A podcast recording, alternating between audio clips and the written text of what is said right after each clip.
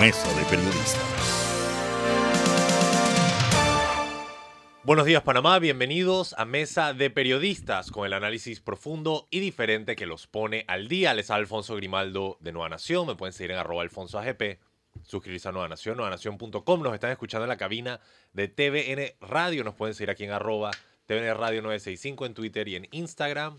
Y también les recuerdo que pueden revivir las fascinantes conversaciones que tenemos en Mesa de Periodistas entrando a YouTube y buscando Mesa de Periodistas o incluso en Spotify. Hoy, en Mesa de Periodistas, estos serán los temas que estaremos tratando. Hay que apuntar en la dirección al revés. Primero que todo, el gobierno y los dirigentes comarcales llegaron a un acuerdo, reportadamente a la una de la mañana el día de hoy, para evitar el cierre en cinco puntos distintos en la provincia occidental de Chiriquí.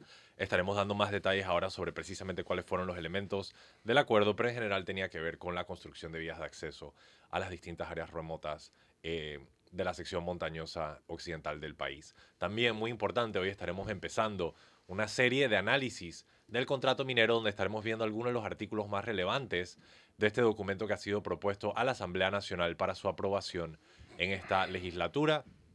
La expectativa de algunos es que el contrato sea aprobado, pero siguen los esfuerzos para evitar que el mismo sea eh, considerado. Y finalmente, en lo que hace noticia, estaremos comentando entre distintos temas cuestionamientos a la autoridad de centralización por la contratación de abogados y también eh, a mí me gustaría participar un poco con el tema del presupuesto para el 2024.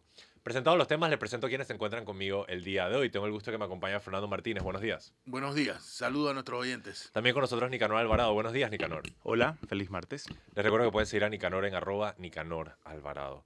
Bien, eh, Fernando, te paso la palabra para empezar. Sí, eh, bueno, eh, Nicanor también va a presentar su reportaje que está haciendo, un reportaje de un contenido especial que les va a maravillar porque es un tema de robótica y cómo la robótica llegó para cambiarnos la vida. Eh, solamente les adelanto esto. Bueno, eh, sobre el primer tema de la agenda. eh, bien, se, se supone que el acuerdo alcanzado a eso de la una de la mañana implica 143 millones de dólares en inversión en la comarca. Eh, no queda claro, al menos para mí, eh, porque, a ver, ahora se consigue un acuerdo y se, se firma un acuerdo según el cual el, el- el- gobierno tendría que eh, invertir principalmente en carreteras en la comarca, pero esto de por sí, o sea, la comarca tiene los más grandes o los más terribles índices de pobreza y pobreza extrema eh, del país, o sea, que alcanzan el 90%, casi el 90% de, de la población de la comarca. Entonces la pregunta es, eh, ¿cómo hacemos como sociedad, ya no eh, como gobierno, cómo hacemos como sociedad para que esta inversión en infraestructura se convierta en lo que, en el argot se llaman objetivos de desarrollo sostenible, para que esto se convierta en beneficio o bienestar para la población es evidente que la construcción de caminos y carreteras es absolutamente insuficiente. Yo creo que esto es algo que no está en la comprensión, salvo de algunas instituciones, ni siquiera de los mismos compañeros de los grupos originarios.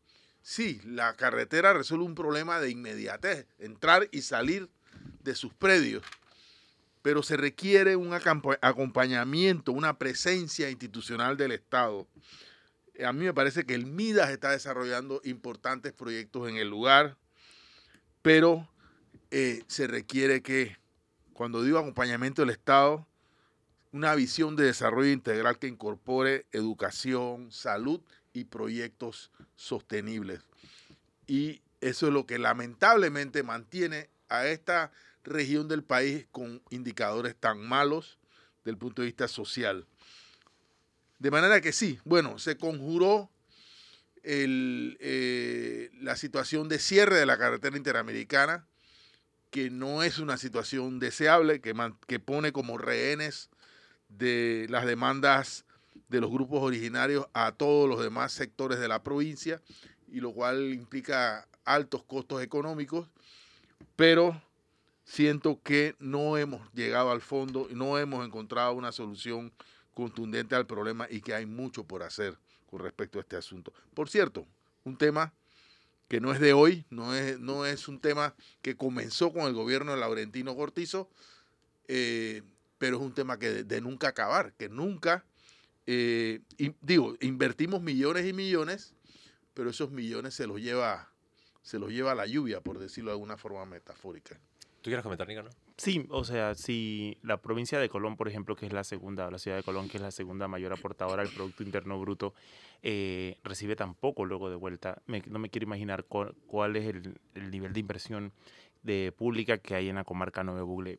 Eh, como dice Nando, no es algo de ahora. Recuerdo, por ejemplo, los noves han estado batallando en la vía interamericana siempre, eh, y en términos generales por lo mismo.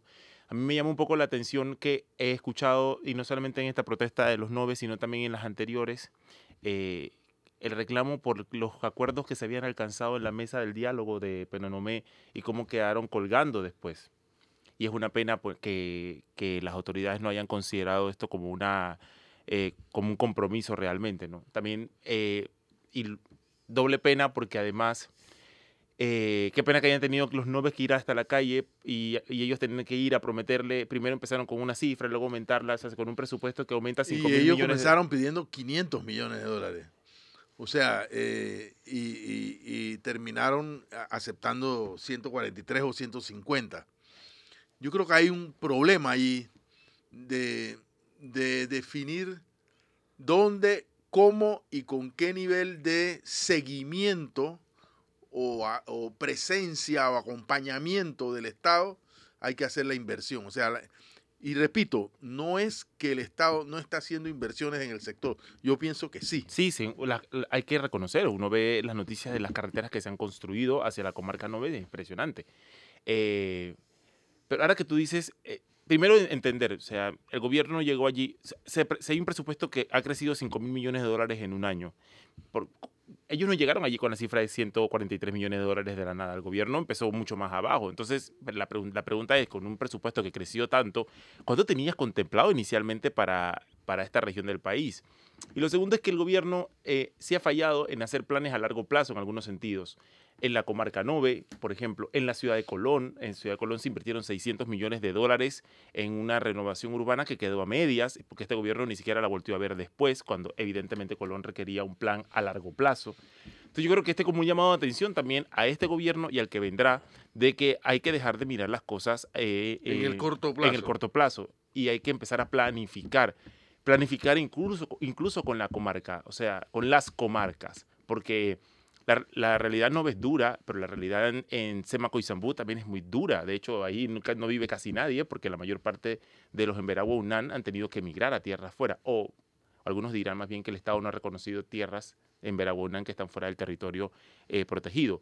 Pero es eso, nuevamente, mira a largo plazo, em, establecer planes de desarrollo pensado en esas comunidades, no pensado, no pensada desde, las, desde la ciudad capital, hay que eh, descentralizar un poco el presupuesto público. 500 millones de dólares a mí no me parece no me parece mucho para una, una técnicamente una provincia como Nueve Bugle, considerando que eso es una tercera parte de lo que costó una línea del metro, no sé, una quinta parte de lo que costó una línea del metro. Entonces también ahora es el reto, 143 millones de dólares de saber cómo se va, cómo se van a inyectar en la, en la comarca, porque pueden despilfarrarse tranquilamente. Exacto. Entonces allí sí requiere eh, que se pongan todos sobre la mesa y diseñen planes. Y otra cosa, eh, yo recuerdo que cuando comenzó el, proyecto Red de Oportunidades, se, decía que el proyecto Red de Oportunidades iba a contribuir con un debido acompañamiento del Estado Acuérdense que eran ayudas condicionadas y las condiciones eran, en ese momento, estoy hablando de, la, de los tiempos de, en que Martín Torrijos era presidente de la República, eh, las, las condicionantes eran la vacuna y la escolarización. Pero para el tema de la escolarización se requería un montón de cambios que al final del camino, cuando venimos a ver, la situación de las escuelas y la educación en la comarca ha cambiado muy poco. Y la calidad de la educación y la, y la presencia misma del sistema educativo en la región ha sido, eh, sigue siendo muy, muy precaria. Entonces, si la educación debería ser la herramienta para que la red de oportunidades sirviera como un mecanismo de movilidad social, por decirlo de alguna manera, eso nunca, nunca pasó. Y estoy seguro que la red de oportunidades sigue eh, dando ayudas, pero la falta del otro acompañamiento hizo que no tuviera el resultado esperado. Ahora, eh, y, esa, y la red de oportunidades no la, no la cambiaron los gobiernos sucesivos porque es difícil quitar esos subsidios, porque son intervenciones que ayudan principalmente a sectores de pobreza extrema. Ahora está el plan Colmena, que es un buen plan y que eh, tiene ya algunas experiencias desarrolladas en algunas comunidades. Lamentablemente no ha podido abarcar eh, la totalidad de la comarca, sino una, una, parte de ella. Pero la, pregunta es la que tú, la que tú, el, el problema es el que tú planteas. Viene otro gobierno y ya y decide cambiar el plan Colmena por aunque yo sé que esto el plan Colmena ahora quiero creo que tiene fuerza de ley o sea, eh, se le han dado juridicidad o, una jurisprudencia para proteger los planes, pero aún así los gobiernos simplemente, como no es su plan, como no es su proyecto y como realmente, en cierto modo, no les importa el futuro de la comarca, eh, eh, cambian los gobiernos y cambia todo. Y entonces seguimos teniendo, arrastrando los mismos problemas de siempre. Yo lo único que voy a hablar es la litanía de promesas incumplidas. O sea, literalmente hay ciertos medios de comunicación que alegan que las motivaciones detrás de esta protesta pudieron haber sido eh, solicitadas por poderes políticos, pero no hay evidencia para eso, así que desestimemos esa parte al menos del asunto. Según los mismos eh, grupos originarios que protestan, están protestando por promesas que este gobierno ya les había hecho e incumplió. Y ahora que tenemos aquí, de vuelta al ministro firmando un pedazo de papel inútil y dándoselo para calmar la situación. Ajá, yo quiero ver cuando ejecuten esos 143 millones en los cuántos meses le quedan a este gobierno. A ver, ¿para qué estamos ahora? Menos de un año. Y por el otro lado, el tema del dinero. O sea, le están prometiendo la misma plata como a seis personas. Supuestamente el contrato de la mina va a dar 375 millones y según el vicepresidente de la República eso va a solventar el problema de los jubilados. Ya resolvimos el tema de la caja del Seguro Social. Bueno, ya ahí se fue la mitad. 40% se acaba de ir aquí en tu rehabilitación vial. O sea, me explico el Ministerio de Relaciones Exteriores y el Ministerio de la Presidencia van a consumir 300 millones en el presupuesto del próximo año. Ok, te quedaron 75 millones. Tú mismo lo dijiste, 500 millones no es tanto cuando consideras la inversión que se hizo en el metro y los otros grandes desarrollos de transporte en el país. Entonces, no sé, es inconsistencia por todas partes.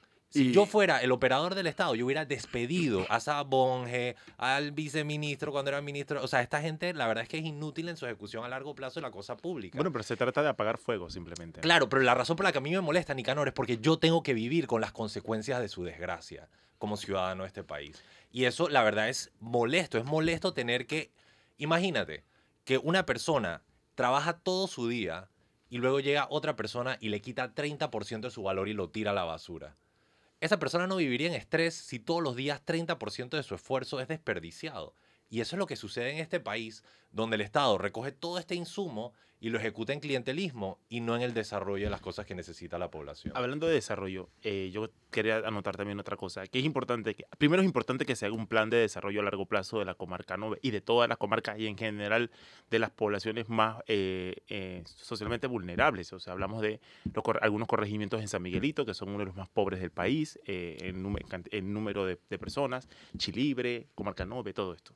Pero también esos planes de desarrollo tienen que estar eh, además de adecuados, tienen que estar eh, en el idioma de la gente. O sea, tienen que estar codiseñados por la gente. Porque habla sobre el tema de, em, red de oportunidades y los pilares que era vacunación y escolaridad. Tal vez uno de los problemas de, de la red de oportunidades es que cuando se diseñó el pilar de escolaridad no se hizo entendiendo la cosmovisión de los noves, de que se mueven. Correcto. Entonces allí son cosas que, y, y pasa constantemente, es como un ejemplo que no tiene nada que ver, pero como quien se le ocurrió que había que hacer puentes peatonales con rampas para los discapacitados, para las personas con, que viven con alguna discapacidad. Y resultó que esa persona que lo diseñó o lo pensó nunca usó una silla de ruedas para darse cuenta que lo que diseñó no servía.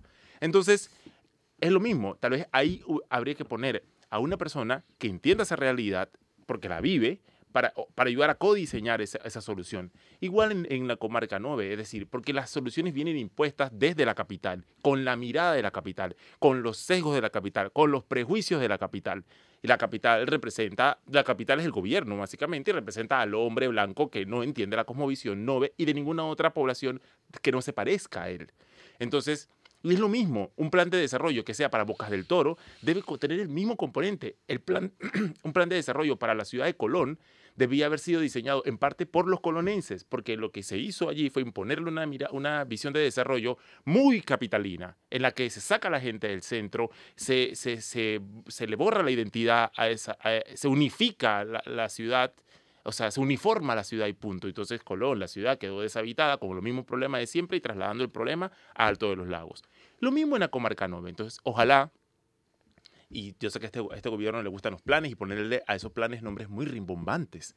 Eh, la sexta, la séptima, la octava frontera, Panamá, Panamá, Panamá, país para el futuro, Panamá, futuro camino contigo, panameño te doy el brazo. Ojalá y alguno de esos planes, eh, además del nombre bonito, pueda tener este componente que es ultra importante para que sea sostenible en el tiempo. Pero pregunto yo, ¿qué plan de este gobierno ha sido efectivo? Y es una pregunta sincera. No, yo no diría que no. O sea, Dime el plan- uno, el plan con- uno. El plan Colmena a mí no me parece, como de- decía Nando, a mí no me parece mal. De pero hecho, hay sus cosas... objetivos. Esa es mi pregunta. El tema Pero también es que... Tampoco vas a poder resolver el tema de la pobreza extrema una en un gobierno. Aquí el tema es cómo hacemos para que la politiquería, que parte de la politiquería es esa cosa de que llego yo y destruyo lo que hizo el anterior y solo lo que yo hago tiene valor.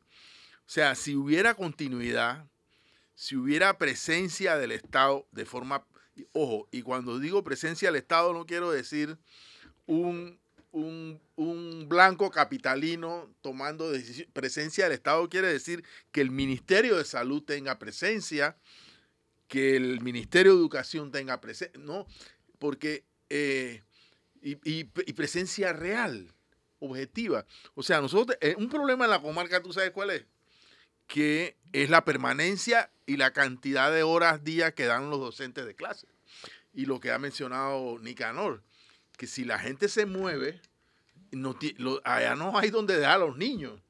O sea, los niños se mueven con la familia. Y si la familia va a, a la cosecha del café, uno se mueve hasta Costa Rica.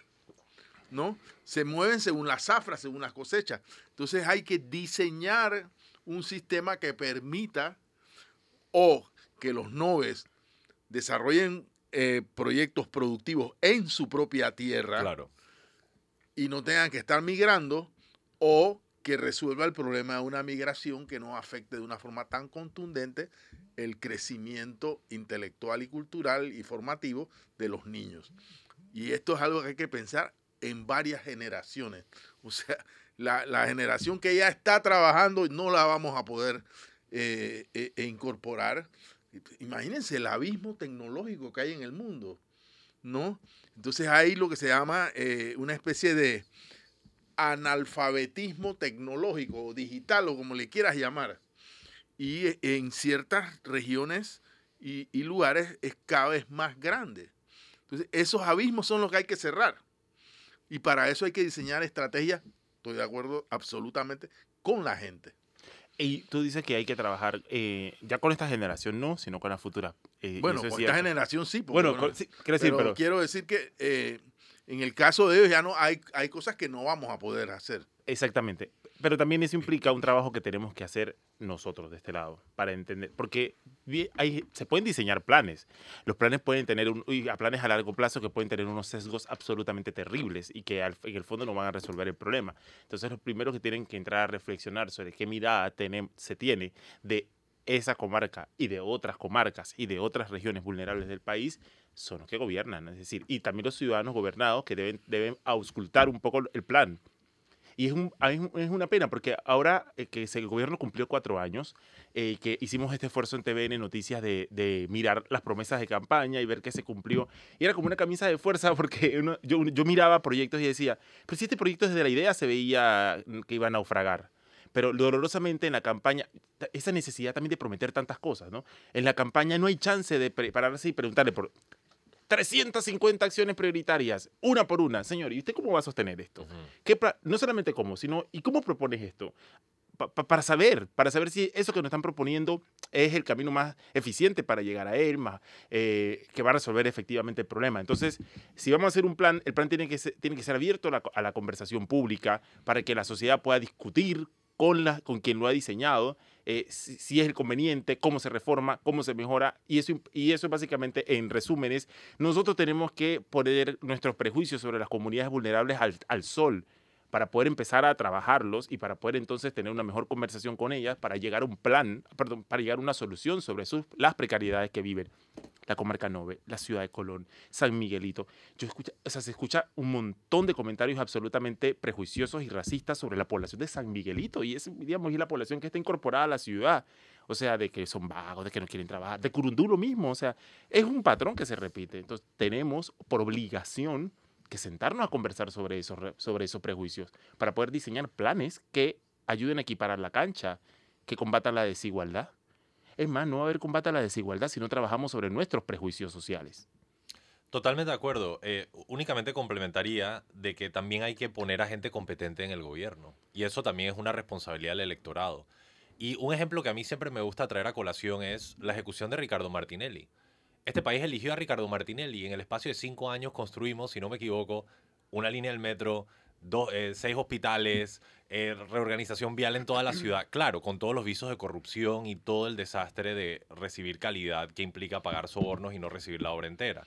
Pero lo que quiero decir es que el Estado panameño, cuando hay una voluntad capaz, opera, se mueve, eh, causa. Yo no estoy de acuerdo contigo. O sea, aquí el gobierno de Ricardo Martínez le hizo aeropuertos que no, no servían para nada. Sin duda, pero, pero ahí, está, el aeropuerto. el de Colón. Bueno, sí, dime para qué sirve. No, está, hablando del Scarlett O'Hara en, en Ribato. ¿Y cuántos aviones recibe el, el, el, aeropuerto de Ribato? Mi punto. O sea, ¿cuántos millones se gastaron que pudieron haber sido utilizados en otra cosa? No, no, no, estoy totalmente al señor presidente le dio la gana de que había que hacer un aeropuerto sin ninguna planificación. Estoy totalmente de acuerdo. ¿Tú sabes para qué sirvió el aeropuerto de, de, Colón? Para como depósito, después sirvió como cuartel de la en el gobierno de Varela de la, la ¿cómo se llama? Fuerza la, de tarea la Fuerza de Tarea Águila, le puso un nombre rimbombante. O sea, no, es que estoy mi argumento no es ese. Mi argumento es que el Estado panameño tiene la capacidad de operar y estar. Los Minsacapsi, el de Metetí, el de no sé pero dónde, también, los millones que le dieron a IBT. Pero también podríamos discutir sobre cuando alguien es competente. O sea, también es una entrada. Porque puede ser competente por su título, pero por ejemplo, yo he escuchado, y yo debo decir que en Twitter algunas, a veces me mueve mucho escuchar algunos discursos de políticos que están yendo a la reelección. Y a mí me impacta, escuchaba al diputado Edison Brose hablar en la asamblea, decir que 17 millones de dólares en planilla para el Ministerio de la Mujer. ¿Cómo puede ser eso posible cuando los médicos están trabajando doble turno, que ese ministerio ese era innecesario? Y, y a mí me impactó mucho porque no entendía cómo asociar una cosa con la otra. Es invalidar el problema que viven miles de mujeres en este país que son, que son golpeadas, que, que, viven una situación desigual. O sea, yo no solamente que tengas un título, también, y es, ¿cómo piensas? Eso es muy importante. O sea, ¿cómo, ¿qué mirada tienes sobre el problema? Va a determinar mucho hacia dónde vamos a ir. Y si tú tienes una mirada distorsionada y prejuiciosa del problema, tu solución va a ser igual. Distorsionada y prejuiciosa, no vas a llegar a ningún punto. Entonces, sí es importante que abramos estas discusiones, que nuevamente, que pongamos al sol nuestros prejuicios, para poder encontrar soluciones más eficientes a la realidad, a, los, a las dramáticas realidades de este país. Ahora, yo siento que la competencia incluye eso, porque como explica la profesora Maribel Gordón, la competencia se compone de eficiencia, es decir, el buen uso del, del, recurso para lograr el objetivo, pero también eficacia que se logre. Ricardo Martinelli no fue ni eficiente ni eficaz, estoy de acuerdo. Mi argumento no es eso, mi argumento no es que fue un buen presidente, mi argumento es que claramente hemos visto la dimensión de operación que tiene el Estado panameño y las administraciones subsecuentes que no han sabido ni siquiera llegar a un nivel cercano de ejecución. Con una deuda pública menor, con un presupuesto de 25 mil millones, no de 32 mil millones, etc. Entonces llega un punto donde sencillamente tú dices, wow, esto es como un gran desperdicio total del esfuerzo de todos los panameños que se levantan todos los días a trabajar. Y lastimosamente esto no es un país como Colombia, un país tan grande, con tanto mercado, que tú puedes decir que bueno, que el gobierno haga lo que quiera y yo voy a crear mi propia vida individual y me voy a separar de los asuntos públicos. En Panamá el Estado ocupa mitad de la gestión nacional. O sea, no te puedes separar del rol público porque está metido en todas partes. Siempre necesitas un tipo de licencia o tienes que solicitar una aprobación o este dinero va a venir del Estado de alguna forma. De alguna forma el Estado está participando en la economía de una forma, yo no diría desmedida, pero definitivamente importante y por lo tanto se necesita una buena gestión dentro del Estado para que ejecute eso. Pero Sí, bueno, no tengo más yo, que decir. Yo eh, no eh, me preocupa que se piense que los gobiernos que más gastan y se supone que más construyen, porque al final el gobierno de Ricardo Martinelli construyó para coimear, eh, no, necesaria para, no necesariamente para resolver los problemas. Estoy de acuerdo. Eso es una con esa conclusión hay mucha gente que está yendo a votar. Y bueno, pero, pre- pero hay que reconocer, es lo que tú dices, ah, hay que lo, que pasa, lo que pasa es que puso mucho dinero. No importa cuánto se llevó pa- o cuánto se llevaron, ¿no? Eh, eh, para donde no debían llevárselo. Ahora, eh, la pregunta que debemos hacernos, ahora sin nombre de gobierno, es si se invierte realmente para resolver un problema. O sea, para resolver un problema y, el problema de quién, no del que invierte, sino del, de la comunidad, de la gente, que, que eso se traduzca en bienestar de las personas, si se justifica o no la inversión y si esa inversión se corresponde con una realidad financiera y económica específica, porque aquí la tradición es crea el problema y después lo resuelvo eh, poniendo millones de dólares y yo me llevo una parte. Está pasando con la basura. Usted, o no nos hemos dado cuenta que estamos inundados de basura y que muy probablemente esa inundación de basura tiene una intención. Quiero, quiero dar un ejemplo que duele. 780 y tantos millones de dólares se invirtieron en la cinta costera 3 para aliviar el tranque hacia el oeste. Hoy, en las tardes, el tranque al oeste es el mismo y peor. ¿no? Y entonces eh, el ya, ya tenemos encima el- el próximo tema. Eh, eh, ¿Cuántos millones? Eh, eh, 441 millones es lo que, lo que se va a licitar para la alimentación de los penales. Cuando el problema de, las, de los penales es que estamos, eh, no es el- el- no es- nuestra sociedad lo que está generando es una especie de mafiocracia. Y entonces la solución es poner a decenas de miles de personas en la cárcel. Sin una, sin una condena. Entonces, y, y bueno, ya eh, alimentar a los que están en la cárcel nos cuesta bastante más que lo que nos va a dar la mina. Pero espérate, si esa plata la tengo que usar en, en Chiriquí, en, me explico. Y también eh, me duele mucho que eh, todos los días nos estemos quejando por la situación en la que están los hospitales. Lo dijo esta mañana el director de la, de la organiza- del gremio médico. El problema principal de la salud no es tener muchos más hospitales. El problema es la atención primaria y la prevención, los hábitos de vida saludables. Pero en eso no estamos haciendo la inversión que... La idea no es que, que lo- que los enfermos tengan a dónde ir. La idea es que la gente no se enferme. Entonces tenemos una... Y que, porque la idea de una población enferma es una idea de una población que en la, en la que la medicina privada es una mercancía y los medicamentos para curar las enfermedades es otra mercancía.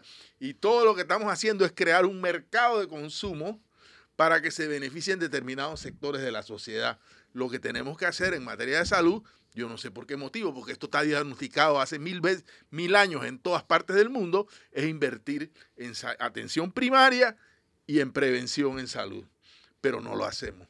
Entonces nos convertimos en cómplices de las, de las, de las empresas farmacéuticas y de, los, y de los hospitales y las clínicas privadas, porque para, para acabar de fregar, los hospitales públicos no funcionan como debieran y no tienen ni para la curita. Entonces, ¿qué, ¿eso qué hace? Eso empuja cada vez más personas al sistema privado, la única manera de sobrevivir. Lo que pasa es que detrás de la idea de prevención hay un, también, para algunos, habrá un conflicto ideológico. Es decir, pre- prevenir en salud implica tomar algunas decisiones que para algunos pueden ser dolorosas. Digamos, podríamos empezar por el etiquetado nutricional, por ejemplo. Eh, que encuentra muchísimo rechazo en todos los parlamentos donde se presenta. Y en Panamá, que entiendo que hay una propuesta, no avanzado. O sea, ¿Qué es el etiquetado nutricional? que el, el- el- el producto diga claramente en qué es eh, alto en azúcares, alto Ya. en sodio, alto en grasas, todo eso. Pero también eso implica otras cosas, por ejemplo, que las que el gobierno tome medidas eficientes sobre el tráfico vehicular, porque el produ- la producto de la contaminación hay mucha gente que está enfermando y con enfermedades que nadie le termina de encontrar la razón. O sea, hoy tenemos una mayor tasa de incidencia de cáncer. Hay otras sociedades que han encontrado un vínculo entre el tranque y, y algunos tipos de cáncer. Pero entonces, para aliviarla, una medida de prevención en salud sería dejar de construir autopistas en medio de la ciudad. Sería invertir más en transporte público. No parecen casadas, pero, pero sí están casadas. Pero implicaría, por ejemplo, eh, impli- yo vi una nota por ahí que decía que la Argentina y la calle Uruguay han sido de los peores e- eje- ejercicios en la ciudad. Tal vez la ciudad tendría que hacer mucho más de eso, es decir, hacerla más caminable, es más saludable, hacerla menos para autos, es más saludable, porque Correcto. dejamos de, dejamos de respirar tanto aire contaminado, que no es un eufemismo, que te termina matando. Entonces, esas son políticas de, que de, de prevención que encuentran una barrera eh, en ciertos sectores de la sociedad, porque, eh, cua- porque dirán que atenta contra la libre empresa, que atenta contra el libre, la libre inversión y todas estas cosas. Y son conversaciones que hay que destapar para que la sociedad la tenga, porque si no, al final lo que, pasa, lo que pasa es justamente lo que vemos, que terminan los sistemas públicos, el sistema público recargado por problemas que nadie, em- nadie identificó a tiempo. Vamos a pedir el primer cambio, luego este popurrí súper interesante que para mí solo revela lo holístico que son los problemas de este país, donde todo está conectado. Manténganse en sintonía, cuando regresamos estaremos hablando sobre el contrato minero que va a resolver el tema de las calles, de los pensionados, de los penales, no se preocupen. Manténganse en sintonía con el análisis profundo y diferente que los pone al día. Y estamos de regreso en Mesa de Periodistas con el análisis profundo y diferente que los pone al día. Brevemente les recuerdo, les Alfonso Grimaldo de Nueva Nación, me acompañan Fernando Martínez y Nicanor Alvarado. Parte de la agenda de Mesa de Periodistas, ahora después de que se ha presentado el contrato minero a la Asamblea Nacional, eh, incluye eh, un análisis eh, de serie que vamos a estar haciendo sobre el tema del contrato minero luego de que fuera anunciado por Fernando al cierre de la semana pasada. Y solo para que tengan una idea, a través de varios programas vamos a estar analizando en cada uno uno o dos artículos del contrato minero para que no sea tan engorroso, es un documento bastante denso. Y de esta forma ustedes puedan desarrollar conocimientos sobre el mismo texto que definitivamente ocupa bastante tiempo tener que leerlo y estudiarlo y analizarlo, eh, para que se puedan llevar las referencias y luego ustedes puedan decidir eh, e incluso ejercer presión sobre la Asamblea Nacional si desean que el mismo no, no se apruebe. Así que sin más, Fernando, la palabra es tuya. Sí, eh, eh, bueno, primero voy a hacer un comercial. Eh, acaba de salir en la imprenta este libro, cuyo compilador es el, el ex contralor y profesor José Chembarría.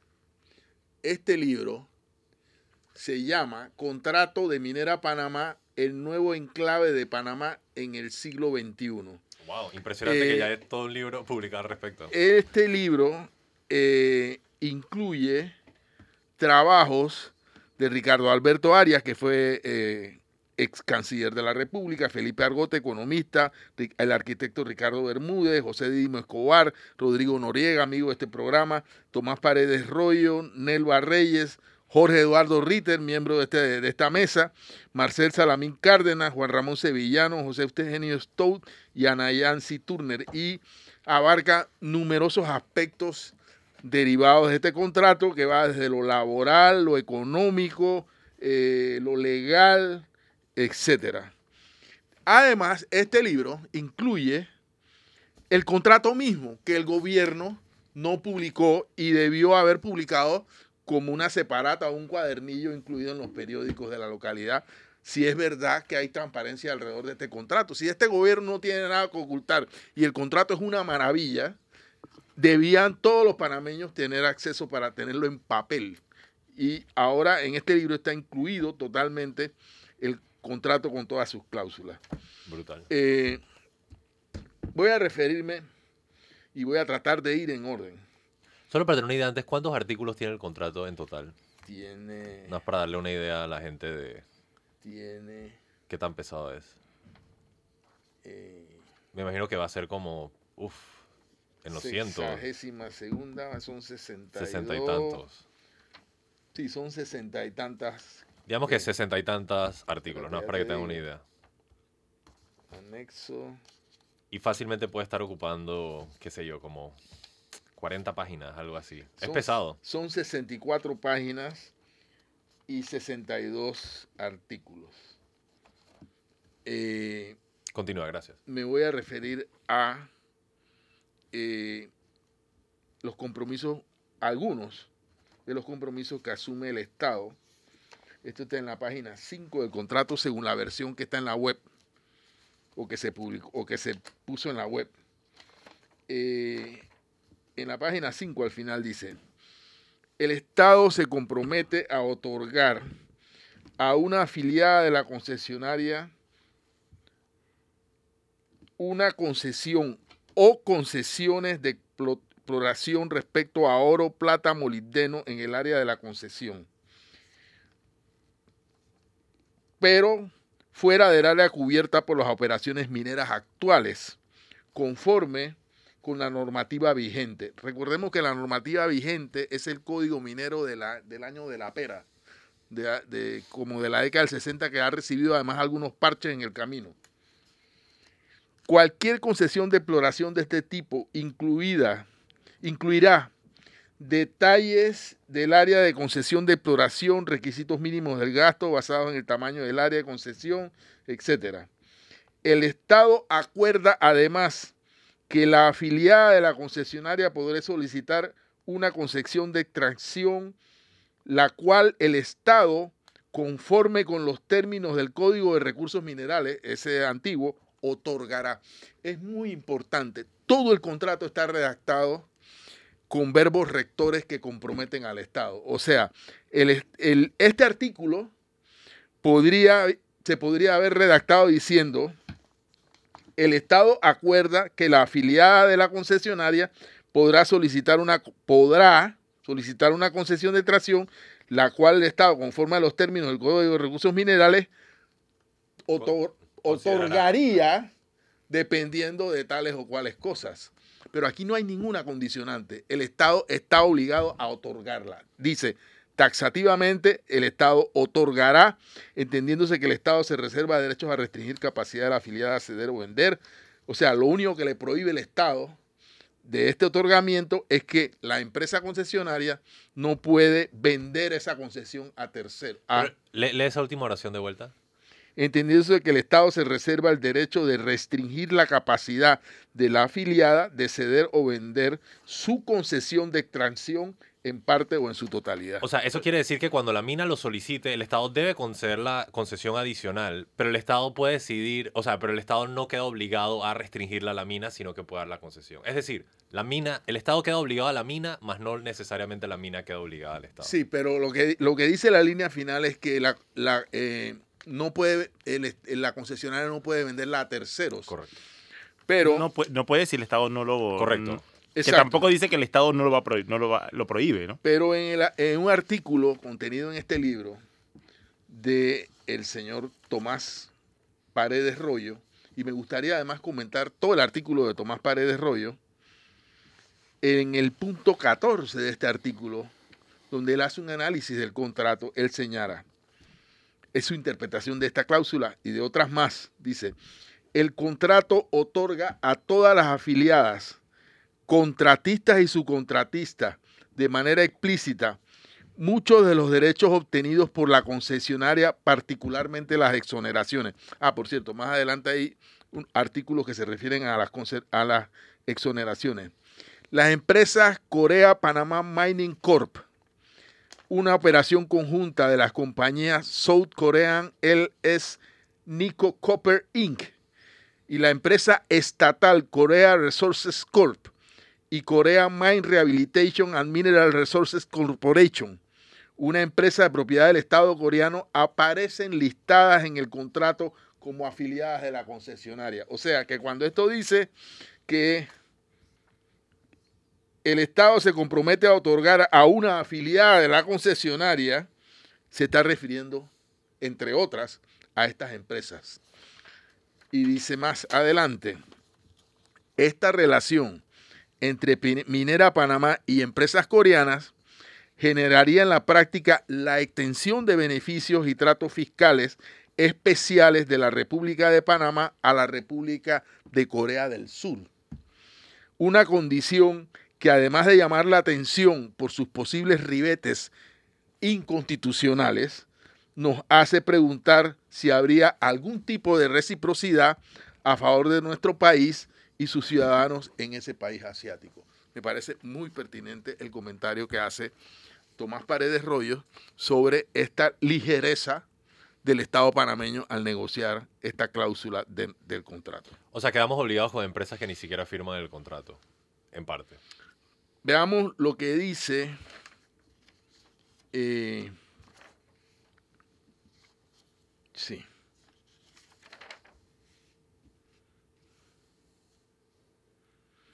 Y no sé si podemos pasar a otro tema. O sea, a mí realmente este, este contrato No, pero sencillamente para poner como un pequeño eh, cierre Sí. de capítulo a esto, a mí me parece muy importante lo que has mencionado porque usualmente en las concesiones eh, el Estado tiene la capacidad de determinar posterior a una evaluación si amplía la concesión, la renueva, la desarrolla, pero en cierta forma lo que la mina nos está haciendo, y esto lo vamos a ver a través de todo el contrato porque yo también me lo he leído, este contrato ata al Estado panameño a deferir a la mina en muchos temas de soberanía nacional. Por eso yo no siento que es una exageración decir que este contrato es lesivo a la soberanía nacional. No me parece que es una exageración nacionalista. Creo que de hecho cuando se hace un análisis correcto del texto del contrato, vamos a ver que en muchos sentidos el Estado queda reducido a una palanca que la mina nada más tiene que jalar para conseguir todas las cosas que necesita. Sí, la Y- mina tiene la llave para todo. Correcto. Y eso me Mira, mira lo que dice Tomás Paredes Rollo. Eh, el contrato otorga a todas las afiliadas contratistas y subcontratistas, bueno, esto ya lo leí, de manera explícita y generosa, muchos o todos los derechos obtenidos por la concesionaria, particularmente las exoneraciones. Habría que preguntar si las empresas Korea Mining Corp una operación conjunta de las empresas que ya mencioné, o sea, incluida la del el Estado coreano, forman parte del grupo afiliadas a Minera Panamá. De ser solo accionistas de la empresa, como pudieran ser otra empresa de la República China, habría que ver si el otorgamiento de beneficios fiscales en el manejo de los dividendos y la repatriación de las ganancias conlleva algún tipo de conflicto constitucional en la República de Panamá. Es decir, esto yo no sé, lo que ha dicho el doctor Ritter y, también se lo he escuchado a Rodrigo Noriega y también se lo hemos escuchado a, las organizaciones eh, ambientalistas, esto va a conducir a una nueva demanda de inconstitucionalidad contra este contrato y la verdad que eh, es un contrato, o sea, nosotros perdimos la oportunidad de que, este, de que el nuevo contrato o la nueva viniera saneado de todos estos problemas pero yo siento que el gobierno tenía que saber que esto estaba pasando, que esto es una realidad legal del contrato. Sin embargo, el gobierno avanzó con un contrato que en mi opinión es totalmente perjudicial para el país. ¿Cuál es el segundo artículo? El otro. Este es todavía más grave. La concesiona, este es el artículo, página 8 del contrato según su versión en la web. Este forma parte de la cláusula tercera, facultades y derechos de la concesionaria. Eh, la concesionaria tendrá derecho de solicitar a la autoridad de aeronáutica civil que emita restricciones de vuelo temporales o permanentes. Aquí lo grave es la palabra permanente, Claro. porque como ellos han explicado, supongamos que ellos tienen una voladura, tienen que eh, eh, realizar una explosión y esa explosión podría eventualmente interferir eh, una aeronave que, que va a volar o sobrevolar el espacio en mención de la mina. Bueno, eh, se podría pedir una restricción de vuelo temporal. Claro. Claro, por el momento. Pero aquí dice que tiene el derecho de solicitar a, a la autoridad que emita restricciones de vuelo temporales o permanentes. O sea, puede decir, de ahora en adelante nadie sobrevuela la mina. Ojo, ¿Y el artículo obliga al Estado a aceptarlo? sí, y voy para allá. Totalmente. O sea, mira lo que dice. A tercero sobre el área de concesión hasta 3.000 metros de altura sobre el nivel del mar, sin perjuicio de las actividades de fiscalización ejercidas por las autoridades competentes, previa notificación y a coordinación con la concesionaria. Dice, sí. Eh, la concesionaria tiene derecho a desarrollar ur- y urbanizar, incluyendo el derecho a construir viviendas, centros comerciales, centros de salud, carreteras, caminos, puentes y demás a discreción de la concesionaria sean necesarios en relación con la concesión de la expansión. O sea que ellos sí no tienen que So- protestar para que le construyan la calle. Básicamente. Yo estoy estupefacto, la verdad. No, No, es que- que y por eso es importante meterse a la letra, porque Tengo un problema aquí de orden, pero aquí eh, eh, lo, lo estoy buscando. a todo buen abogado le enseñan que el diablo está en los detalles, ¿no? Dice Tomás Paredes Rollo. eh, en este contrato, el Estado otorga a la concesionaria varios derechos para tramitar con diferentes instituciones que son accesibles en la República de Panamá a cualquier persona natural o jurídica que así lo solicite. Estos temas no deberían estar incluidos en el documento. Tal es el caso del derecho a solicitar a la Autoridad Aeronáutica Civil restricciones de vuelo sobre el área de concesión hasta 3.000 metros de altura de manera temporal o permanente. Igual el monitoreo que mi ambiente llevará de la calidad de las aguas y del aire en el área de concesión, una función propia de dicho ministerio que no requiere mención alguna del contrato y menos una aprobación o participación de la concesionaria. Es interesante porque eh, la, la inspección o la presencia del Estado son seis personas en, un- en una oficina que va a crear la minera. O sea que estas seis personas que representan al Estado deben supervisar 7 mil personas que trabajan en la mina, más todo el hectariaje, más todo el agua, más todas las operaciones. Es una cosa realmente inaudita. Y el contrato dice puntualmente que son seis personas. Sí, Además, o sea, nos Dice dice que son- cómo, cómo es- nos dice cómo fiscalizamos también. Y además, el, eh, esas seis personas no pueden actuar por la- a su libre albedrío, tienen que solicitar permiso a la empresa. O sea, no pueden desarrollar investigaciones por denuncias que hagan los propios trabajadores, por decir un ejemplo. Es un contrasentido total. Totalmente. Pero la pregunta es, ¿eh, el- el- ¿y el, el presidente se leyó esto? O sea, porque me impresiona que salga a defenderlo cuando tiene estas... Esa es una excelente pregunta, Nicanor. Eh, tengo que pedir el último cambio, así que por ahora vamos a concluir la serie de análisis. La vamos a continuar sin duda. Este contrato da mucho para qué hablar. Eh, pero eh, vamos al cambio para regresar y ver la nota de Nicanor sobre el tema robótica. Manténganse en sintonía, están escuchando Mesa Periodistas con el análisis profundo y diferente que los pone al día. Y estamos de regreso ya en la recta final de Mesa de Periodistas con el análisis profundo y diferente que los pone al día. Brevemente les recuerdo, es Alfonso Grimaldo, me acompaña Fernando Martínez y Nicanor Alvarado. Primero le voy a pasar la palabra a Nicanor para que nos comente un poco sobre el tema, pero entiendo que hay un BTR o un SOT también al respecto. No, no, ¿Sí? no. Ah, me disculpo. Ok, Pero yo- antes, perdón, antes de entrar en el tema de la robótica, yo quería hacer unos comentarios finales sobre, Por favor. sobre el tema de la minería. Es una pena porque el gobierno eh, dijo que llevó adelante una consulta pública eh, y que muchos han cuestionado por lo deficiente que fue. Eh, ya sabemos cómo son las consultas públicas de los temas importantes en este país. La llevó adelante en las regiones que en principio se verían afectadas, aunque no entendió la dimensión de un contrato como este, eh, que ha sido tachado por muchos como un enclave, con, como la nueva, la nueva quinta. Qué pena, ¿no? El gobierno que prometió derribar ahora la sexta frontera está imponiendo una nueva quinta frontera en, entre Cocle y Colón. Eh, qué pena cómo fue la consulta pública y qué pena cómo va a ser la aprobación de este contrato en la Asamblea Nacional. Ya sabemos con lo que hace la Asamblea Nacional.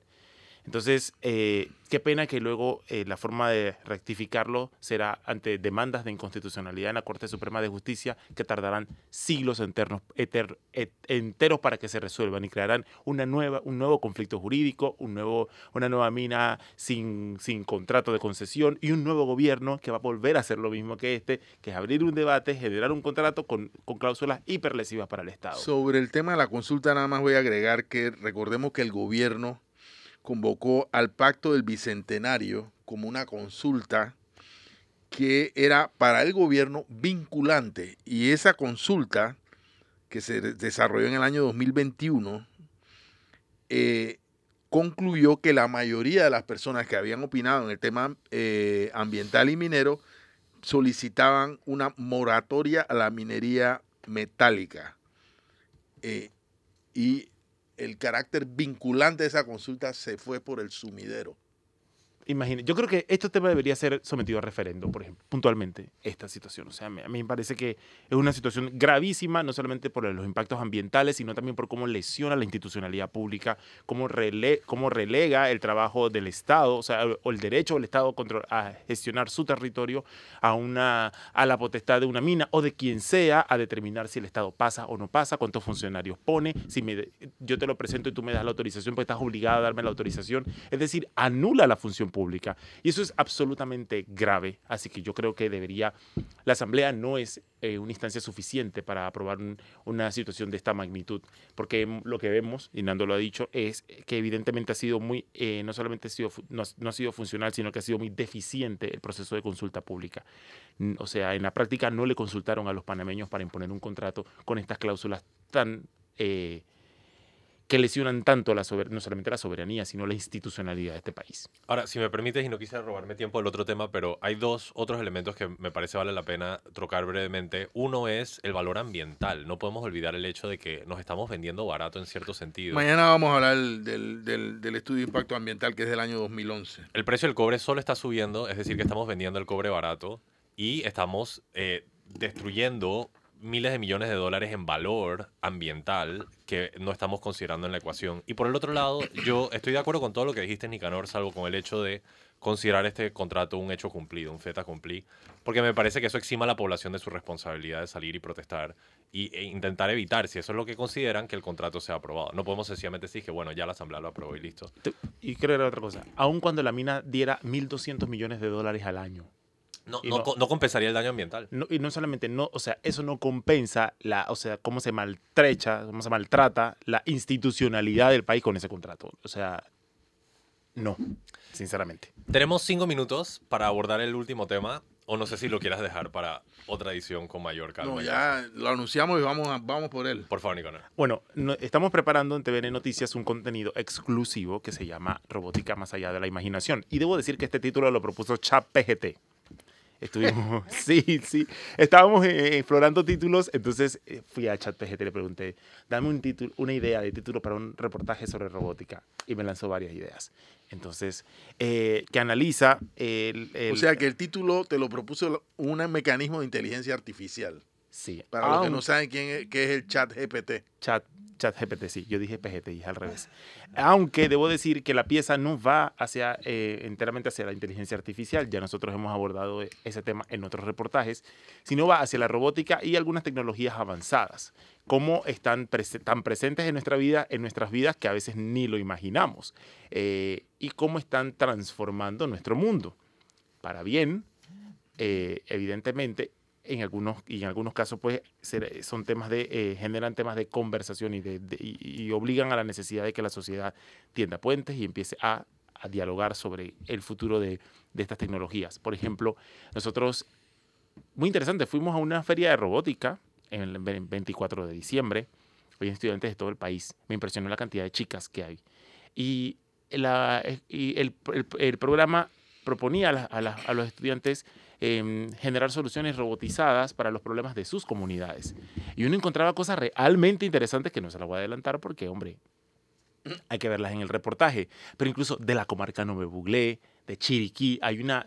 Me he quedado con la percepción, después de ir a varias ferias robóticas, eh, que hay un fuerte trabajo que se está haciendo con los estudiantes de esa región del país. De hecho, en, en algunos concursos internacionales hay una, ha habido una fuerte delegación chiricana, veragüense, en, en, en ese tema.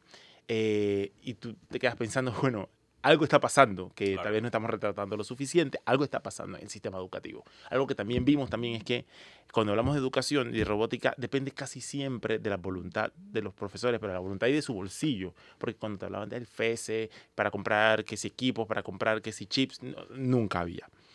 También vimos, hemos visto la, eh, la aplicación de la robótica en nuestro sistema de salud.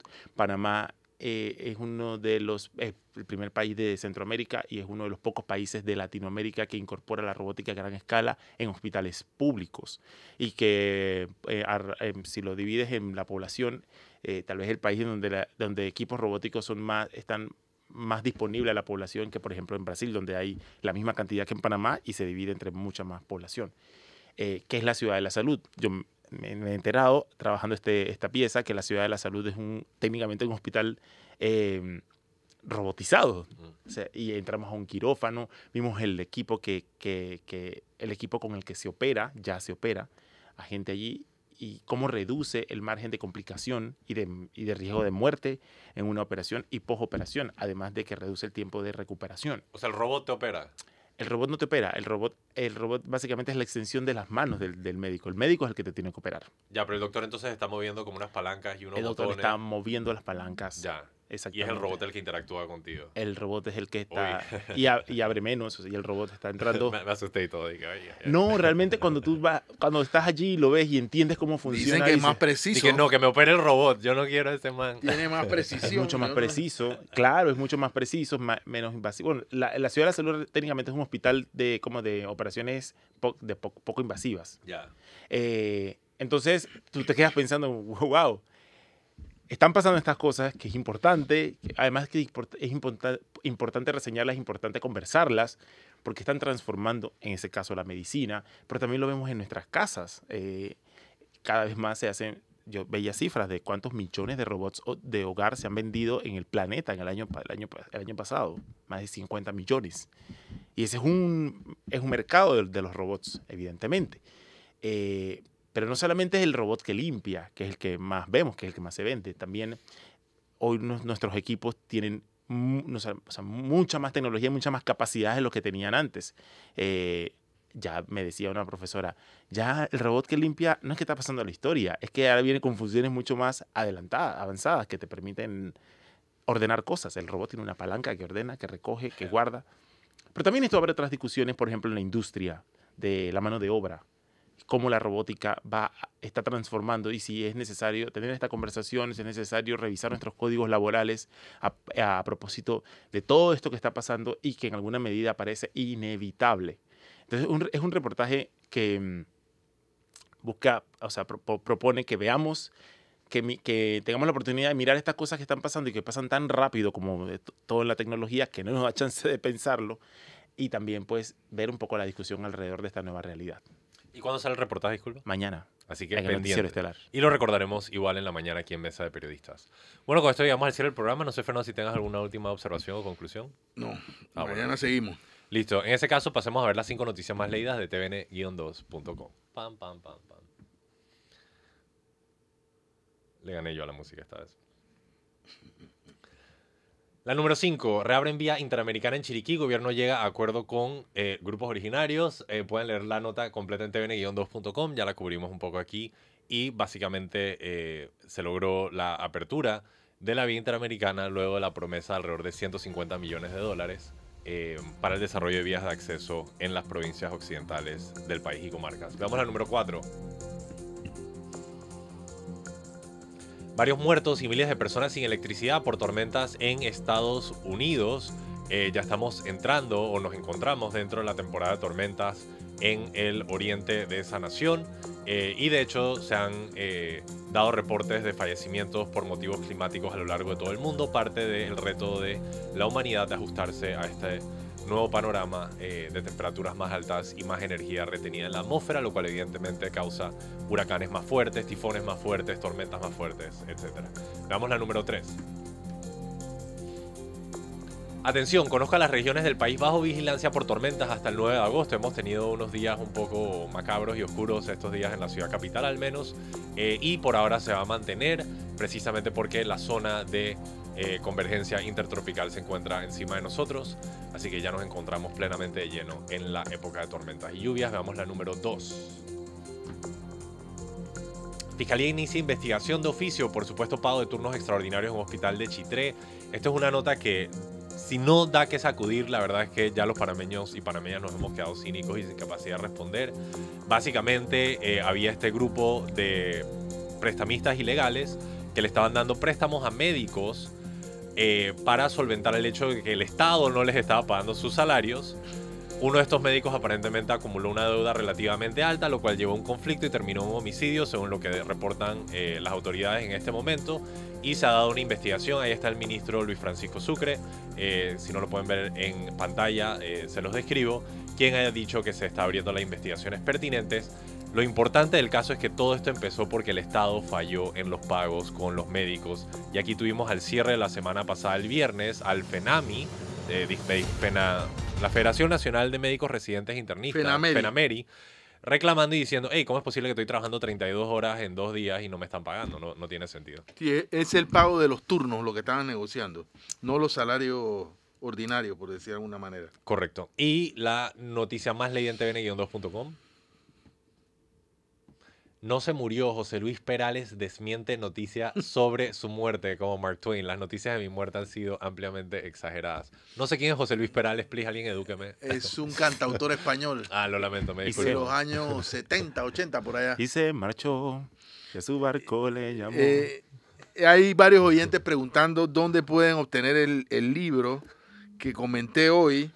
El libro está en la librería y editorial Portobelo, Mm, En, en la, en la vía, al final de la vía argentina en dirección a la Universidad de Panamá.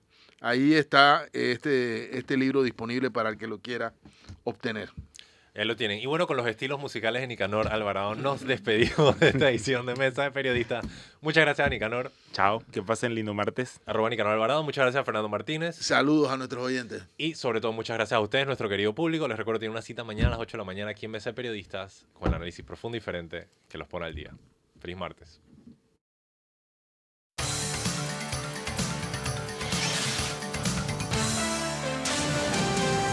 Mesa de Periodistas.